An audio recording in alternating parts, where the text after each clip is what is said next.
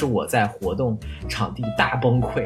所以在参加完那个第一次跟他的对话之后，我就大受打击。我觉得这个工作我可能是有点做不了。他给我发错了，所以我那天一直就在给 Amazon 打电话，跟各种周围的小商贩打电话，说你赶紧给我把什么订一批东西送到哪里哪里哪里。有研究恐怖主义的，有研究人工智能的一个眼科医生，还有一个在非洲搞教育事业的一个演讲。天空中飘着很多那种呃小天使的壁画，然后在那个大厅之下，大几百平的房间，我们十几个人坐在上百个乱七八糟的袋子里边，然后左手是什么宣传册，右手是酒，哪边又是巧克力，我们就一堆人在那边装那个袋子。嘿，大家好，我是说故事的肖恩。过去的几年，我在影视娱乐和创业营销行业工作。Hello，大家好，我是爱折腾的 Allen，我是一名战略咨询顾问。欢迎来到由我们两个伦敦商学院 MBA 创立的关于人性、思维方式和个人成长的播客节目 Mind Pub 微醺实验室。在这里，我们会把商学院的经典理论结合真实商业案例以及生活观察，制作成特制英式精酿，与你们分享。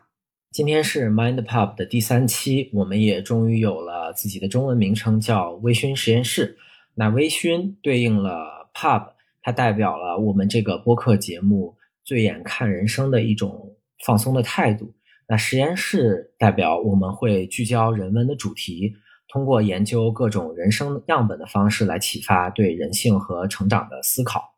今天的这一期呢，我们就轻松一点，我们会分享 MBA 期间遇到比较好玩的故事和有趣的回忆，会通过问对方几个有趣的问题的方式来讲述这一段故事。那作为我们全新的这个系列，它的名字叫 MBA 那些事儿。那在这个系列的第一期呢，我们想重点分享一下在 MBA 期间我们各自的高光时刻。那为了讲清楚这些故事呢，我觉得有必要还是跟各位听众大概的、简要的介绍一下背景。比如说，我们读的书读的是什么内容，我们的学校是一个什么样的学校。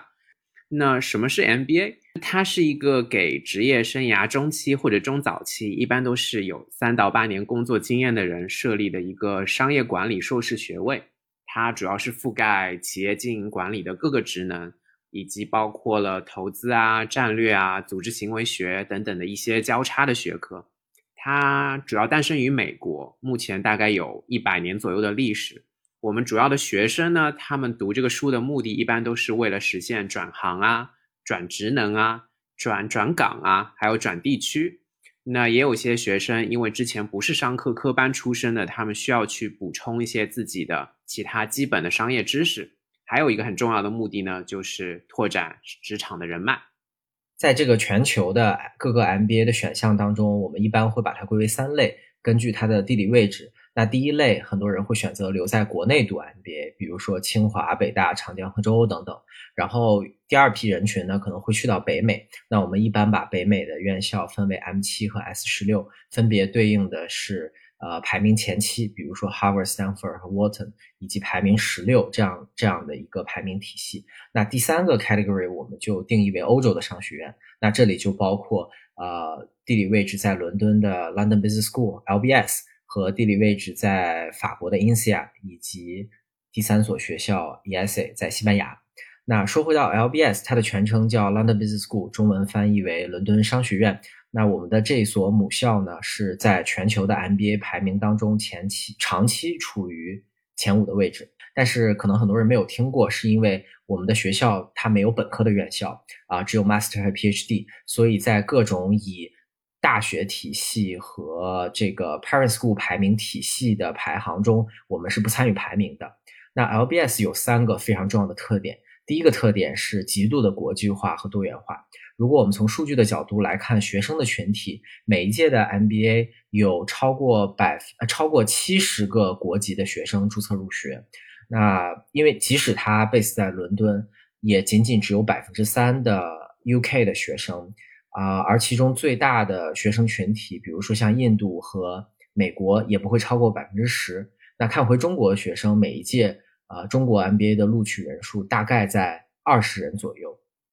啊，相应的，如果我们来看一下教授的群体，在 LBS 任职的教授，不论是全职还是客座教授，他们会来自于世界各国。我们因此也在上课可以听到世界各国有趣的口音。对的，你在刚开学第一个月的时候，就会充分让自己感到世界的参差，就是原来大家说英语有这么多不一样的奇怪的讲法和口音。对，不过你很快就会适应。然后第二个我想讲的是，我们学校地理位置真的很好，它就在伦敦的一区市中心，所以吃喝玩乐那肯定是一个都不能少。就比如，呃，我们学校距离 Sherlock Holmes。福尔摩斯住的 Baker Street 走路只要三分钟的时间，所以你经常会看到在街上有很多那种旅游团。那如果你是一个喜欢购物的人的话，走路到十五分钟左右就可以去到 Oxford Street 牛津街，也是伦敦最大的一条 shopping street。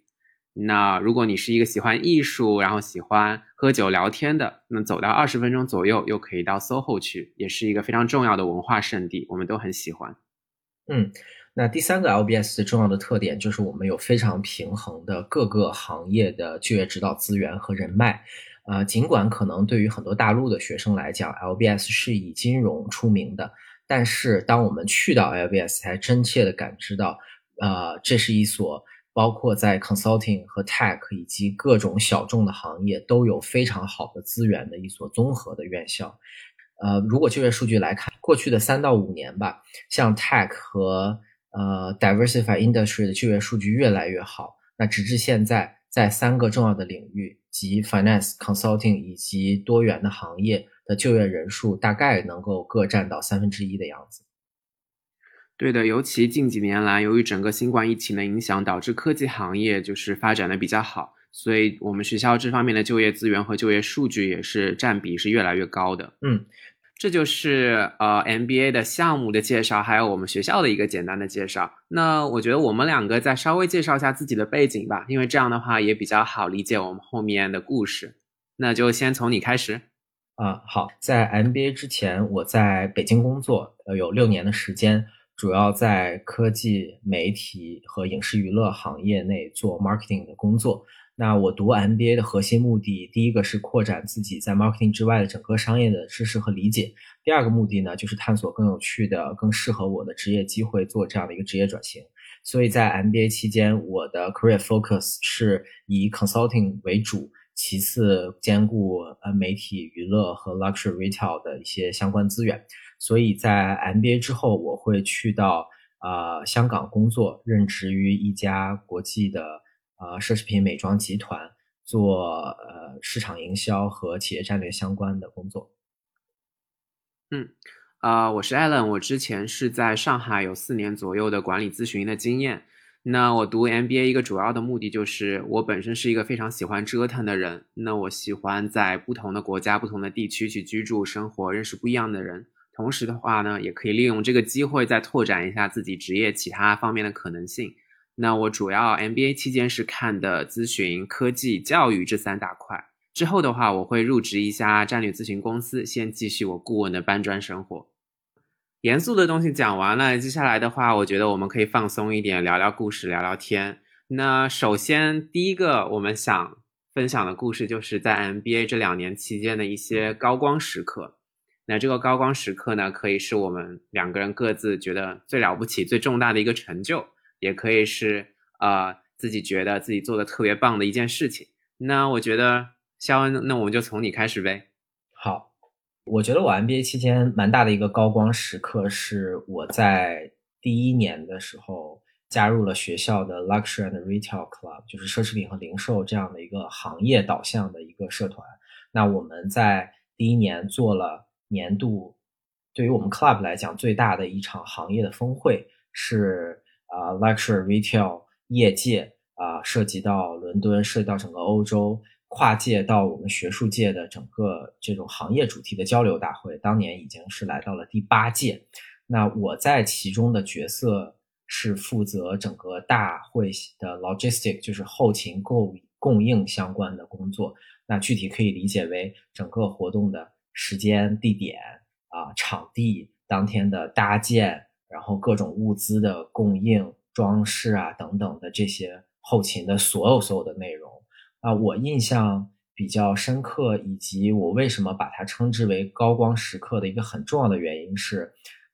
在那那个大的背景之下，是我刚来到伦敦，什么都还不懂，语言也不是特别顺，然后整个伦敦的地图还没有特别清晰的情况下，能把这个事情顺利的做成，按时按质按量的去交付这个结果，并且挑战了自己，我后来回想是一个极大的一个欣慰。那我当时也遇到了非常多的挑战。那第一个挑战是说，我要在这个新的环境之下去用英文去沟通非常非常多的细节和生活中的细节，而且要搞定跟当地人的关系，去用最好的价格找到最好的场子，然后让那边去符合我们各种非常 demanding 的这种符合 luxury 调性的要求，是一个 极大的挑战。举个例子，比如说。我要在伦敦各个 fancy 的场地去跑，然后去看看看它的装饰，看它的动线，然后去要定下来这个时间，还要跟冲突的档期去抢，然后去说服他，请把这个场子给我。但是我没有这个这个这个这个特别多的什么的要求，但是我们又没有钱，就是，然后要去 pitch 他们，是一个非常非常非常 drama 的一个场景。然后举个例子来讲，比如说当时我们看了一些场地，我要去跟场地的经理去沟通。虽然我之前 MBA 之前也做过很多 event，但是来到这个语言的环境之下，我要去跟他沟通，比如说我的场地动线要怎么走，我当天的宣传物料摆到哪儿，视线最好，我的拍照的背板搭到多高，然后拍照会不会反光，然后跟整体的场地的颜色和调性是怎么搭的，呃，以及我要去收集我的客人的每个人的吃的食物的要求，因为伦敦有很多。那个素食主义者嘛，所以我还要跟他沟通这个菜是什么。就是我我我我刚去，我还要搞懂什么前菜、主菜，然后甜点，就先搞懂他们都有什么，还要去研究它的原料，还要定到素食。而且而且你还要搞懂说有一些特殊餐的名字，什么 vegan 啊、halal 啊，就是因为大家都有不同的需求嘛。就是还有一些致敏的元元素啊什么，我觉得这些东西你如果不是在国外生活过的话，你第一次去你估计都不知道是什么东西。是，然后而且还有最最麻烦的是要明白那些酒都有什么。有的人是想要喝简单的什么气泡水，有的人就要喝洋气一点的什么。但是我没有没有那么多的预算，所以要各种研究这种最优的性价比，然后就给场地提这个要求。所以，所以当时也是一下让我打开了对于哦，在这里生活和在这里做一场商业活动是一个怎样的全流程，这这是一个蛮有新奇的挑战。然后第二个挑战是说，我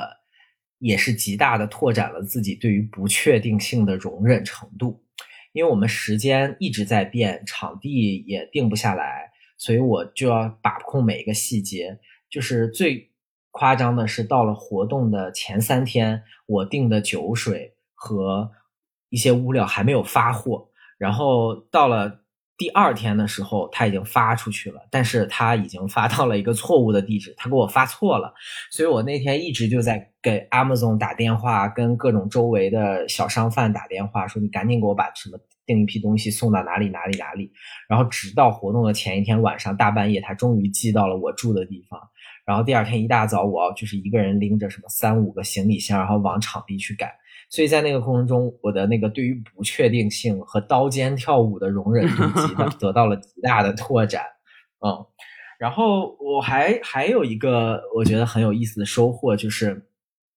我发现在这种哪怕是专业的职业的场景之下，你去展现作为一个人个体真实的情绪。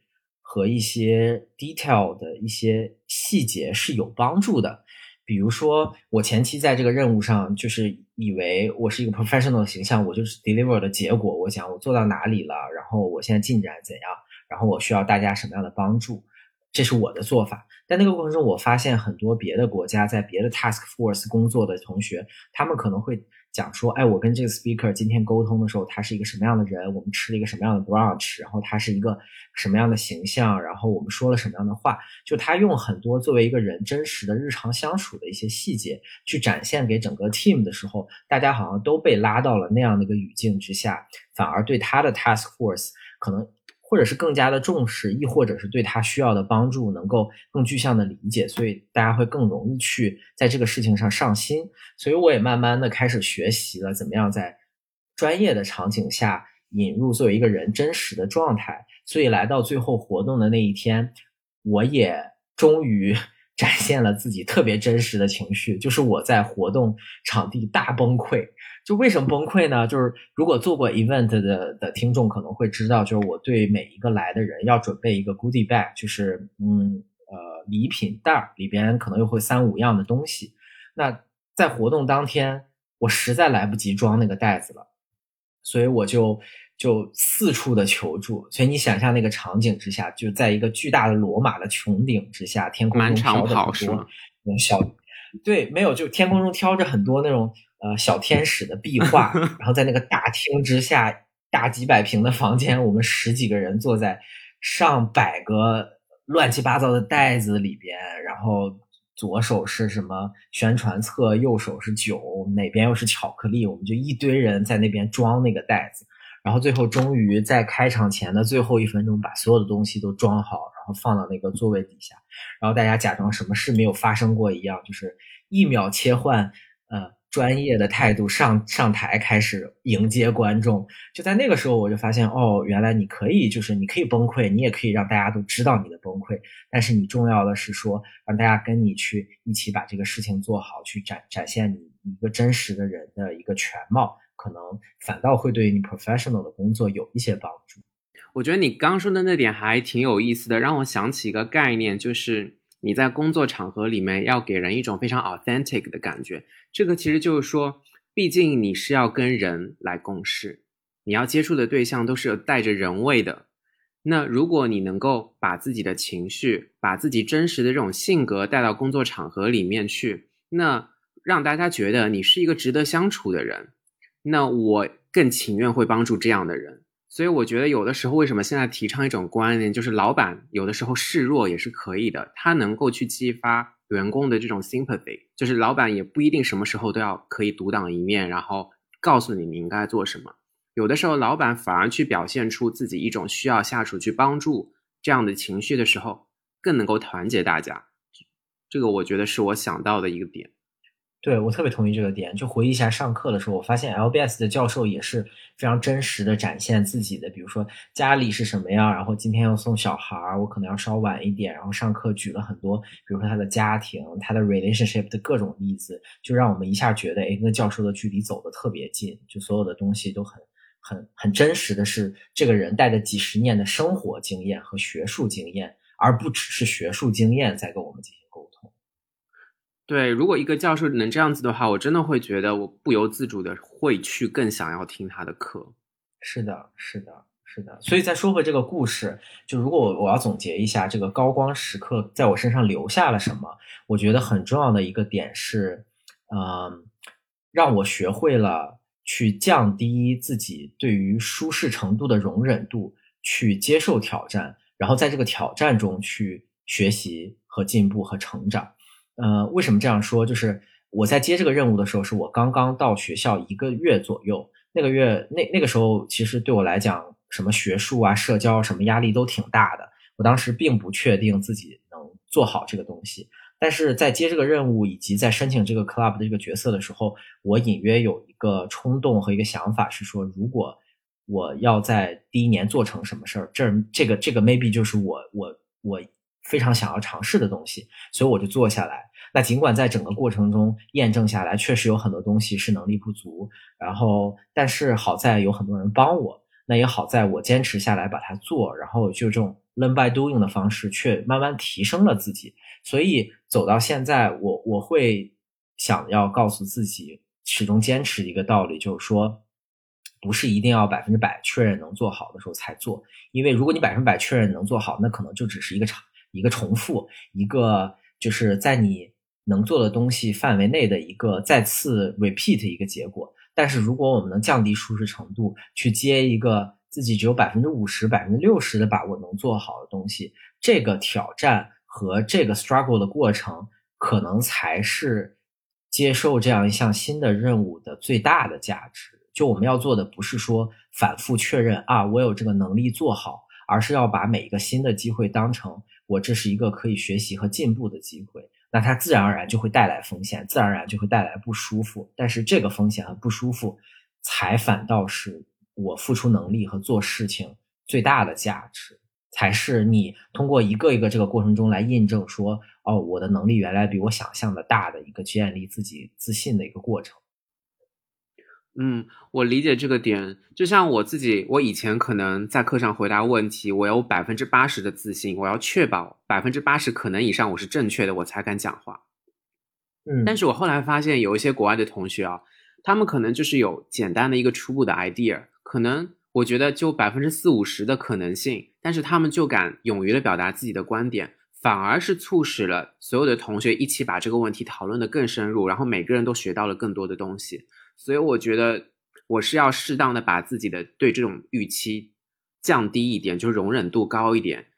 即使你后面没有办法自己解决这个问题，你如果能够这样 be authentic，勇于求助的话，其实周围的人也都愿意帮你。我觉得这其实是一个对大家都好的一个局面。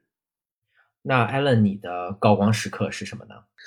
其实跟你的有一点像啦，也是举办一个大会。然后我这个大会呢是 TEDx LBS，它其实是 TED 授权的一个活动，那其实，在 LBS 已经举办了，近就是我举办的那一届是第十届了。它是我们学校每年的四大年度 conference 之一，它是会请到十几位就是在伦敦的或者在英国其他地区，在各自领域有创新研究和想法的一些学者啊、职业人士一起去做一个 TED Talk 这样的感觉。那不仅仅局限在商业领域啊，就是各行各业的都有。嗯，我之所以会觉得这个。东西很好玩，是因为它给了我一个机会。就是一般来说，学校的一些活动，你可能社交圈是局限在于学校的。但是这个活动让我真的接触了英国当地的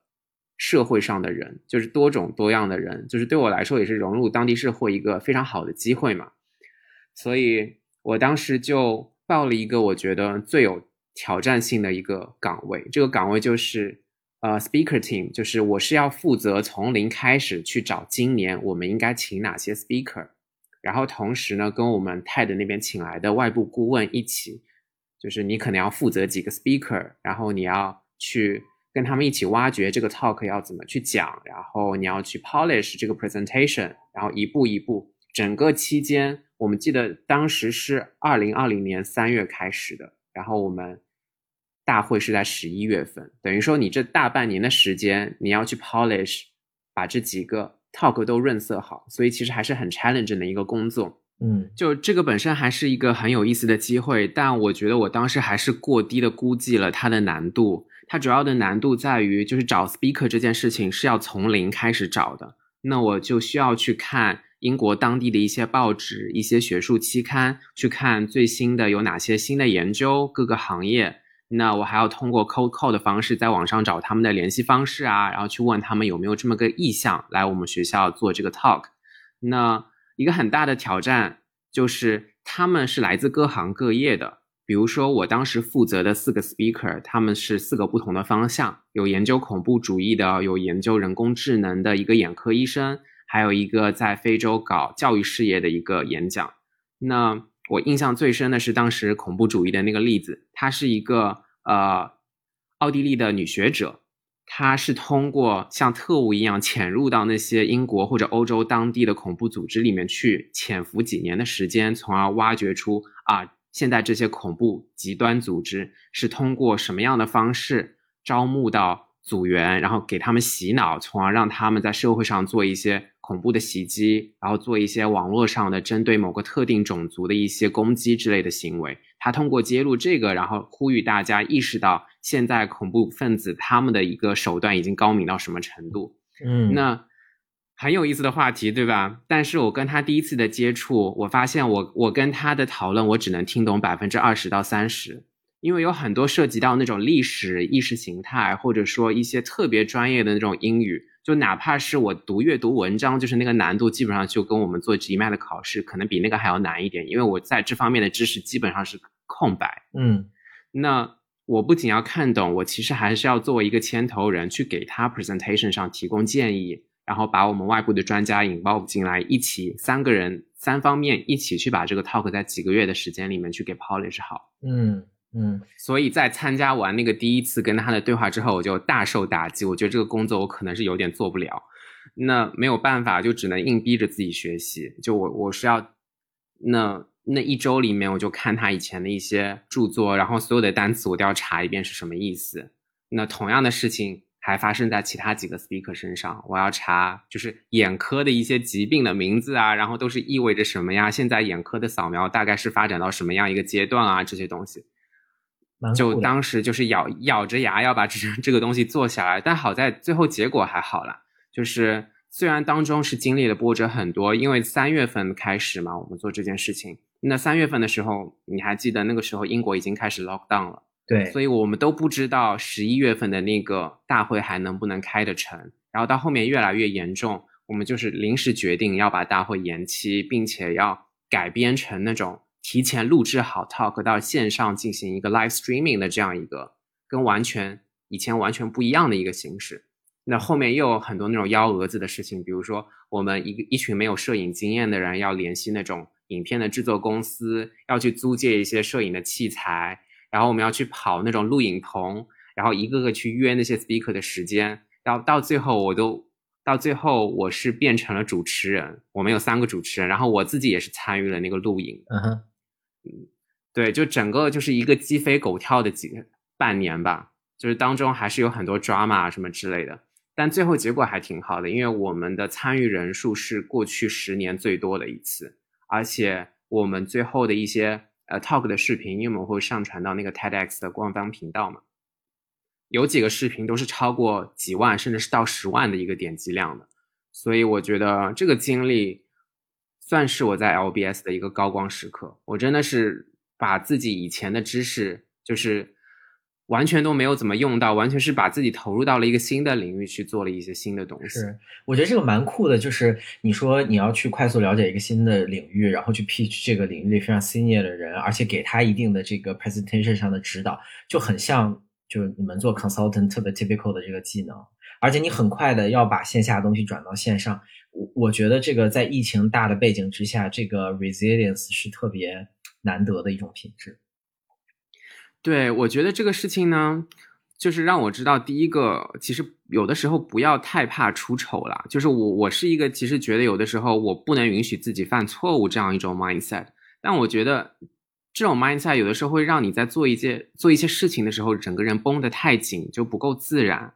那我虽然一开始那个会开的很不好嘛，我听不懂。那我虽然自己去学了一些东西，到后面还是会出现一些理解不了的情况。但是在那个时候，我就让自己说不要紧张，因为这是一个很特定的话题，听不懂也没什么关系。我就在开会的时候，我就直接跟他们说这个东西我不是很理解，然后我还 make fun of myself，我说这个我是真的听不懂啊，然后英语不够好，怎么怎么样。然后大家都非常友好的去帮我解释啊之类的。